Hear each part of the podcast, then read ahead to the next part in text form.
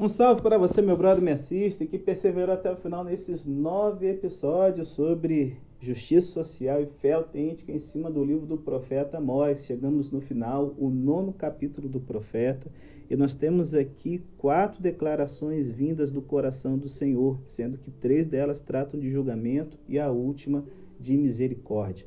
E aí no verso 1, Deus aparece a Amós numa visão em pé ao lado de um altar, anunciando que os adoradores seriam mortos, pois o edifício seria destruído e desabaria sobre eles. Bom, é claro que aqui não é o templo de Jerusalém. Que lugar é esse aqui? É o santuário pagão, né? o santuário do bezerro de ouro em Betel. Apesar da gente não saber como era né, a construção do santuário, provavelmente seguia a arquitetura da época, né? Baseada aí na, nos tempos fenícios, egípcios, que era muito parecido com o templo de Jerusalém, o lugar santíssimo, onde ficava a imagem, é, o, o, lugar santo, onde os sacerdotes faziam os seus cultos e tudo mais.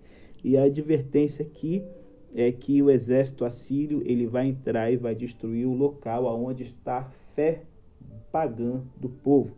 O altar ele era um lugar de sacrifício e de expiação Porém, Deus aqui está se recusando a aceitar seus sacrifícios e a perdoar seus pecados. Por quê? Porque a religião sincretista dos israelitas, conduzida por sacerdotes ilegítimos, era uma abominação para o Senhor e ele iria destruí-la, porque ao invés de produzir pessoas santas, pessoas que tinham compaixão das coisas ruins que estavam acontecendo ao seu redor, essa religião produziu só gente carniça, cruel e ruim, que oprimia os fracos. Então, chegou o fim disso. Para com essa palhaçada. E aí no verso 2 ao 4 nós temos aí a segunda mensagem de juízo. Deus fala que qualquer adorador idólatra que tentasse escapar seria perseguido e morto. Gente, olha que reversão do Salmo 139 a gente tem aqui.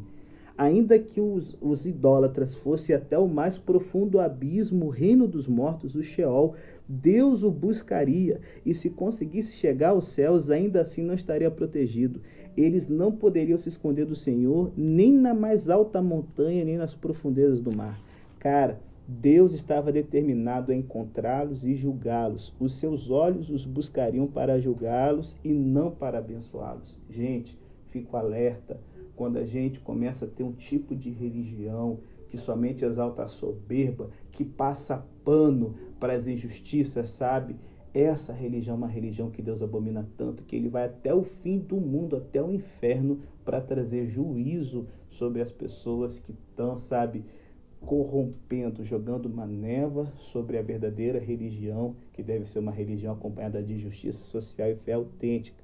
E aí nós temos aqui o segundo julgamento, no livro do profeta Amós, Deus é chamado oito vezes de o Senhor dos Exércitos, certo? Ou seja, Deus, ele é o dono dos exércitos dos céus e da terra. Sabe? Eu quero, se liga aqui nessa ideia. A essência da idolatria é alimentar pensamentos sobre Deus que não são dignos dele. O povo de Israel criou seus deuses à sua própria imagem, e a sua consideração por Jeová foi tão pouca que eles achavam que Deus ia estar aplaudindo ali seus caminhos pecaminosos. Só que nesse momento aqui, nos versos 5 ao 10, Amós está lembrando eles da grandeza do Deus a que eles pensavam estar adorando. Ele é o Deus da criação, ele é o Senhor dos exércitos, que com o toque pode derreter a terra, fazer com que o solo se eleve ou desça como a cheia do rio Nilo. Ele controla os céus, a terra e o mar, e ninguém pode deter a sua mão. Jeová, gente, é o Deus da história, que mostrou seu grande poder livrando os hebreus da escravidão do Egito tomou-os para si a fim de que fosse seu povo, um povo santo. Entretanto, os israelitas voltaram-se contra ele e seguiram seus próprios caminhos. E assim, Deus aqui vai ter que tratar os judeus como tratava os pagãos.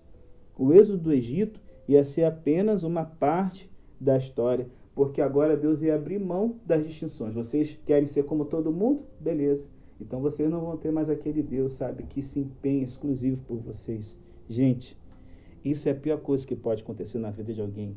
Deus é o Deus da misericórdia, é o Deus fiel à sua aliança. Quando a gente vira as costas para Ele, a gente está na mão, meu irmão, do capeta que toca o louco aqui nesse mundo. Porém, eu fecho com a misericórdia. Olha a beleza de tudo isso. Verso 8 ao 10, a gente vê que Deus permanece fiel à sua aliança. Essa fidelidade de Deus é importante porque ele sempre cuida do remanescente, sabe, tanto do povo de Israel naquele tempo quanto dos cristãos hoje, que estão decididos a fazer a vontade dele aqui na terra. Os pecadores seguros de si, que não esperavam ser castigados, vão morrer pela espada. Porém, num contraste com a destruição da falsa casa de adoração de Israel, Deus promete levantar o tabernáculo de Davi, sabe? A tenda de Davi, onde os salmos eram cantados, onde a verdadeira adoração acontecia garantindo desse modo um futuro favorável para o povo de Israel e Judá. Sabe, como uma cabana de paredes bambas, a dinastia de Davi estava prestes a desabar também logo após a queda de Samaria. E eu não sei se você se ligou, mas desde o cativeiro da Babilônia até o presente, Israel não teve mais reis da linhagem de Davi governando sobre a sua nação.